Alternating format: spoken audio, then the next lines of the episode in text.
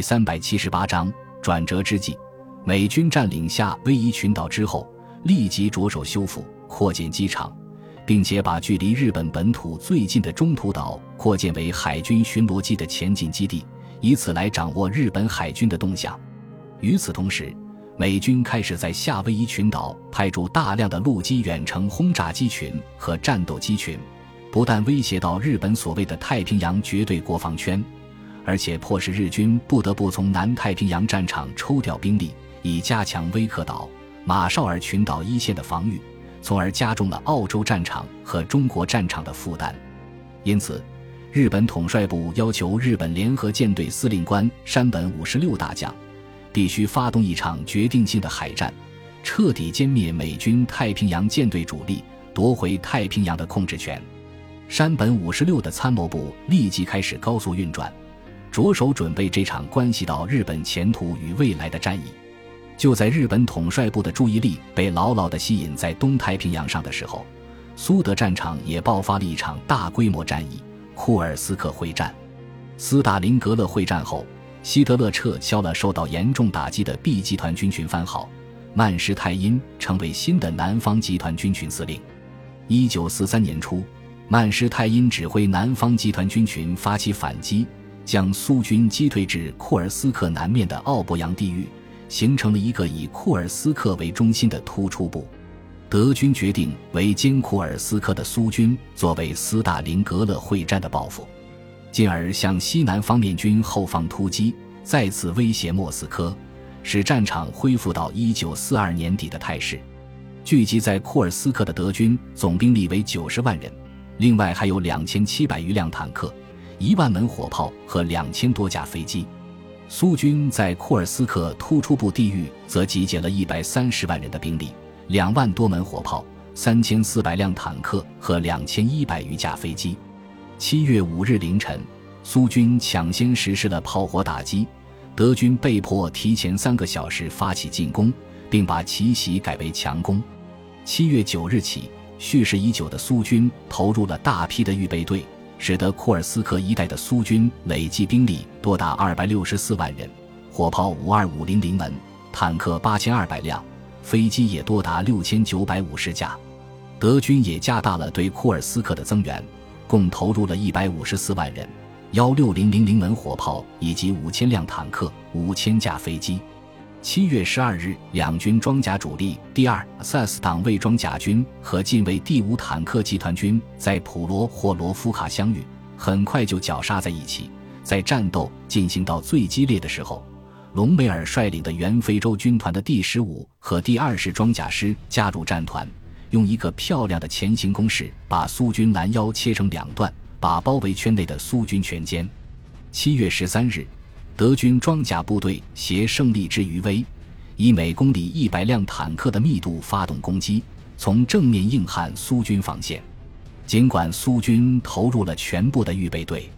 仍然没有能够阻挡德军前进的步伐。七月十五日，曼施泰因指挥全军全线突击，在两天的时间内把苏军击退了五十公里。紧接着，德军装甲部队进行大范围机动。把苏军侧翼的草原方面军包围。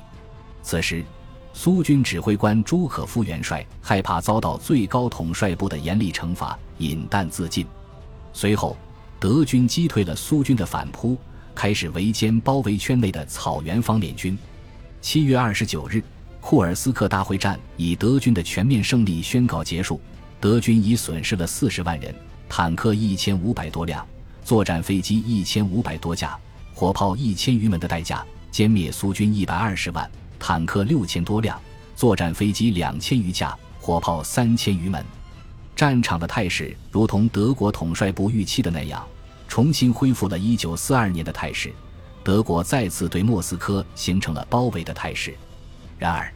轴心国盟友的胜利并没有给日本带来任何有利的影响，反倒是中国军队又在长沙城下开始了猛烈反击。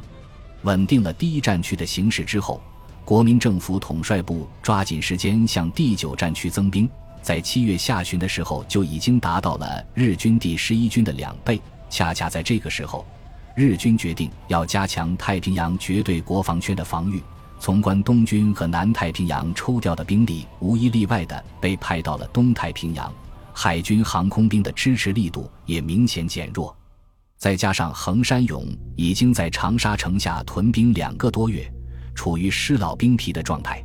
此消彼长，中国军队在兵力和火力上都占据了绝对优势，战场的上空也基本上是中国空军的天下，反攻的时机已经成熟了。八月八日，孙百里、陈诚与何应钦一起飞抵长沙，就近指挥反击作战。八月十日凌晨五点半钟。百万大军从数百公里长的战线上同时出击，犹如下山猛虎，向横山勇的第十一军杀了过去。左路是张发奎第六战区的六个步兵师，以迅雷不及掩耳之势推进到荆州城下，随即向据城死守的日军发动猛烈攻势。右路是于汉谋第四战区的五个步兵师，强渡修水河，兵锋直指岳阳，威胁第十一军的退路。中路第九战区的数十万大军在飞机、大炮的掩护下，用几十辆坦克为先导，对正面日军实施重点突破，要像钉子一样钉进日军防线。短短几个小时之内，第十一军司令部就接到十几份告急电报，几乎每个师团都在中国军队的猛烈攻击下。横山勇立刻意识到，中国军队的这次反击力度是前所未有的，当即命令各部队就地抵抗。没有接到司令部新的命令之前，绝对不准后退半步。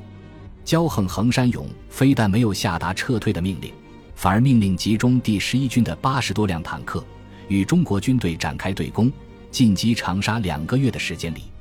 中国军队一直采取消极防御的战略，使他无法不能进行大规模的歼灭战。现在对方主动出击，横山勇认为是绝好的机会。于是不顾实力的差距，下达了反击的命令。日军一次就出动了两个步兵旅团的兵力，在坦克的掩护下，迎着中国军队冲了上去，在方圆十几公里的战场激烈搏杀起来。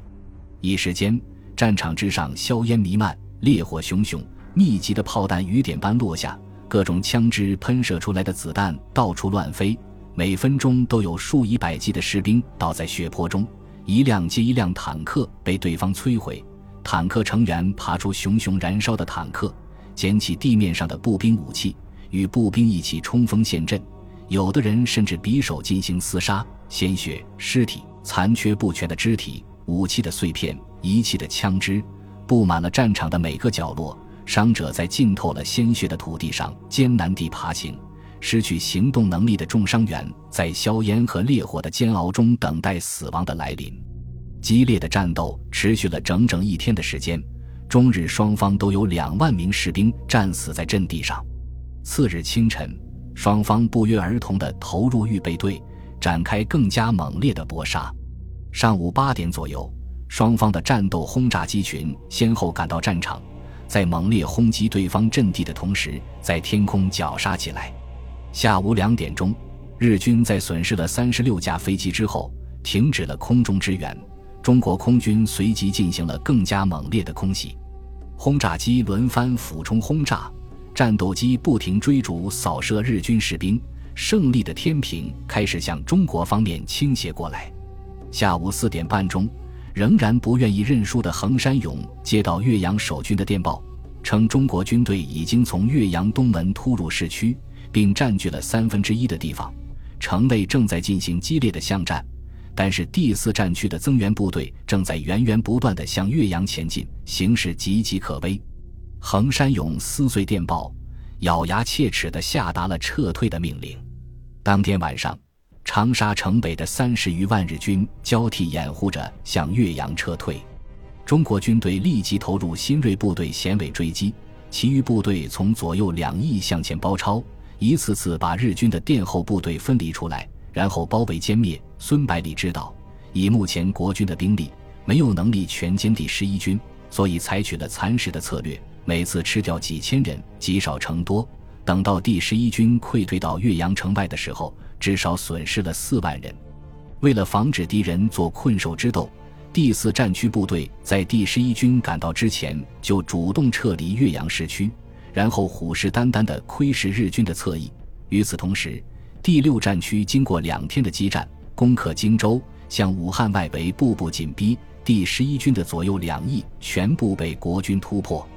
此时，横山勇面临的问题已经不是如果全身而退，而是如何在中国军队的全面进攻下守住武汉。留下两个师团之后，横山勇率领第十一军主力返回武汉，开始着手准备防守日军在华中地区的最重要据点。八月二十一日，孙百里立即下令停止追击。中国军队止步于岳阳城下，然后开始打扫战场、调整部署，从西南北三个方向包围武汉。至此，整整持续了三个月的长沙会战落下帷幕，共击毙日军五万余人，击伤十余万，俘虏三千余人，击毁日军坦克六十余辆，缴获了大批的武器弹药，并收复国土几万平方公里。国军共阵亡将士三万二千人，负伤五万余人。长沙会战结束之后，日军在长江以南地区，除了京沪杭三角地带之外，只剩下广州、南宁和武汉三个互相孤立的据点，而且全部处于国军的重重包围之中，形势对中国军队非常有利。